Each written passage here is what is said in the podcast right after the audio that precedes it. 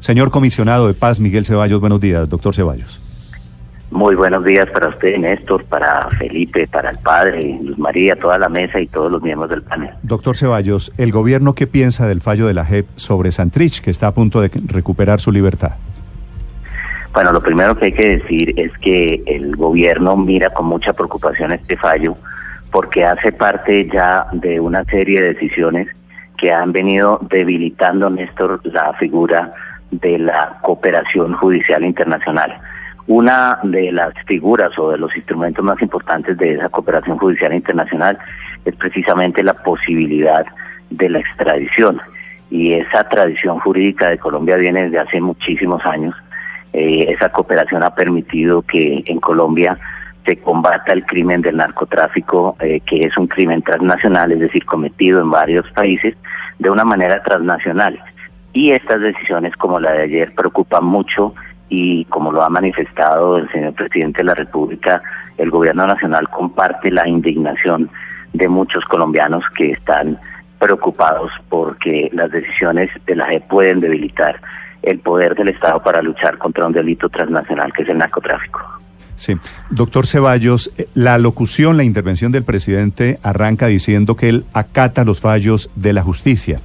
El procurador ha anunciado una apelación al caso Santrich. ¿Ustedes tienen la esperanza, creen que eso todavía se puede reversar la decisión de la libertad de Santrich? Claro que sí, Néstor. Nosotros eh, hemos visto con muy buenos ojos la decisión que el, Procurador General de la Nación, el doctor Fernando Carrillo, ha tomado de apelar este fallo. Hay que recordarle a los oyentes que quien toma la decisión eh, son eh, es una sala que se llama, una sección que se llama de revisión, compuesta por cinco magistrados. Dos de ellos salvaron su voto, es decir, no estuvieron de acuerdo con la decisión, entonces de ninguna manera podemos hablar de una decisión unánime. La doctora Claudia Díaz y la doctora Gloria Amparo Rodríguez salvaron su voto porque no están de acuerdo con esa decisión y ahí hay por, supuesto unas grandes oportunidades para que este fallo sea reversado y se adapte realmente a las necesidades que tiene ¿Qué pasaría, el sistema jurídico. Doctor Ceballos, Santrich sale esta mañana de la cárcel, ya la Fiscalía firmó anoche esa boleta de libertad. Santrich queda en libertad en media hora o en una hora. Y Santrich se posesiona enseguida como congresista. ¿Cuál es el escenario que ustedes se imaginan Santrich congresista y después qué? Bueno, Néstor, eso no es tan automático. Eh, usted debe recordar que el puesto de Jesús Santrich fue tomado por otro miembro del partido FARC.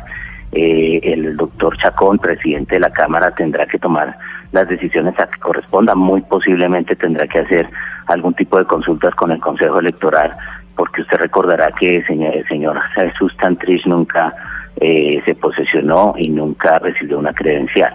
Entonces ese es un primer tema que hay que aclarar. Segundo, eh, es muy importante tener en cuenta que eh, la acusación por narcotráfico del señor Santrich no ha desaparecido.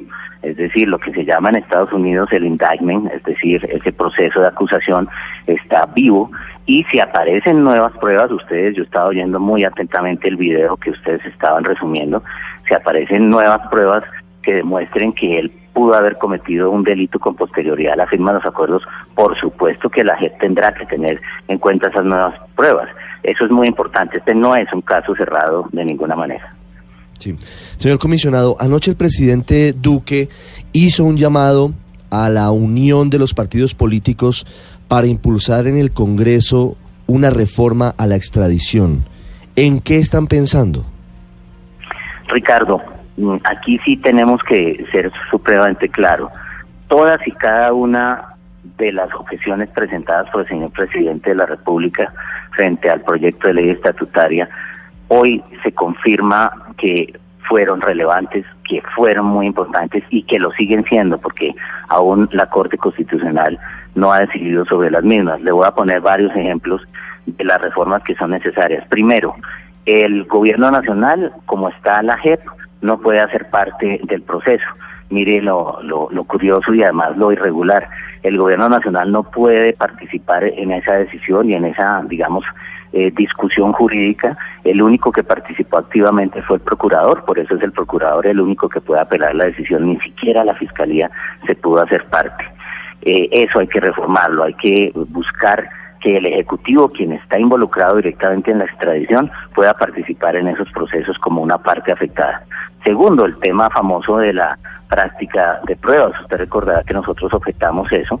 Eh, la JEP practicó pruebas y acá quiero eh, contestar otra parte de la pregunta que hizo Néstor y es la apelación del señor procurador. Él ayer adelantó algunos argumentos, uno de ellos precisamente es este, el de, el de la práctica de pruebas. La, la práctica de pruebas que hizo la JEP eh, contradice lo que establece el Código de Procedimiento Penal, que le da eh, un valor o una presunción de auténticas a las pruebas que vienen de eh, entidades o instancias judiciales extranjeras. Y eso fue desconocido. Y acá hay otro tema delicadísimo, y es que la JEP en octubre del año pasado ordenó practicar pruebas en el caso Santrich y en ese momento tenía una prohibición legal para hacerlo, porque solamente hasta marzo de este año, es decir, cinco meses después, la Corte Constitucional la autorizó para practicar pruebas. Entonces, ahí hay unos temas delicados que también deben hacer parte de las reformas. Y una cosa importantísima, mire, las, eh, siempre se ha alegado que hay una preocupación muy grande porque el fiscal general de la Nación no puede practicar algunas diligencias judiciales. Precisamente esas diligencias judiciales que no puedo practicar tienen que ver con pruebas materiales y con evidencia física. Pero doctor Ceballos, al final, al final de cuentas, lo que usted nos dice es las mismas objeciones a la JEP, pero tramitadas por otro camino. Por supuesto, Néstor, porque es que las objeciones no fueron caprichosas.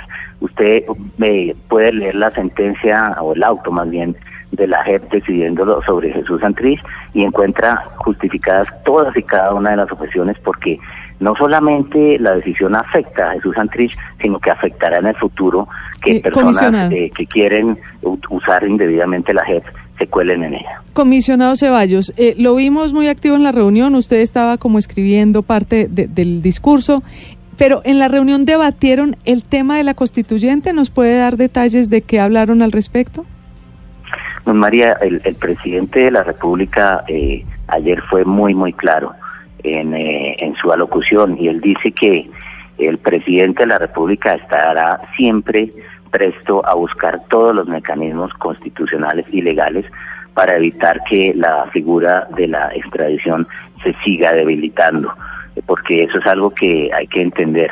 Eh, por eso, y respondo también algo que mencionaba Ricardo hace un momento, eh, está convocando el presidente y hoy ya comenzó con ello, hoy empieza a reunirse con los directores de los partidos políticos, una, una gran, eh, un gran consenso nacional para eh, unir esfuerzos en la lucha contra el narcotráfico. Acá el enemigo es el narcotráfico. El presidente está muy claro en la defensa de la institucionalidad, está respetando y acatando el fallo, pero eso no quiere decir que vaya a bajar la guardia nunca en la lucha del verdadero enemigo. el verdadero enemigo acá es el narcotráfico. Lo que nos quiere decir cuando dice que el presidente no descarta ningún escenario constitucional es que sí le podría caminar a una constituyente para el tema de la extradición. No, no es un tema que, que yo pueda confirmar eh, en este momento. Sí, tengo entendido, comisionado, que ayer en esa reunión larguísima en Casa de Nariño, eh, que termina con esa intervención del presidente, ¿hablaron de la posibilidad de la conmoción interior? Se estudiaron muchos caminos, Néstor, se estudiaron eh, muchos caminos, de todos constitucionales, estuvimos muy atentos de las expresiones de varios de los representantes de los partidos políticos que hablaron de el uso incluso de mecanismos de participación previstos en la Constitución, pero la decisión está muy clara, el presidente de la República eh, sabe de la gravedad de esto y por eso buscará un consenso para no tomar una decisión eh, de manera eh, eh, excluyente ni individual. Es un momento muy importante para la historia de Colombia de unirnos en, la lucha contra el verdadero enemigo que es el narcotráfico. Consenso y un acuerdo político, dijo el presidente Duque anoche. Señor comisionado Ceballos, gracias por acompañarnos. Gracias, Néstor. Muy buen día. Esta es la posición del gobierno. En un minuto aquí, la posición de la JEP, el magistrado ponente, el magistrado Bobadilla, explica por qué tomó la decisión la JEP ordenando la libertad y ordenándole al fiscal firmar la boleta de libertad para Santrich, que será en cualquier momento esta mañana.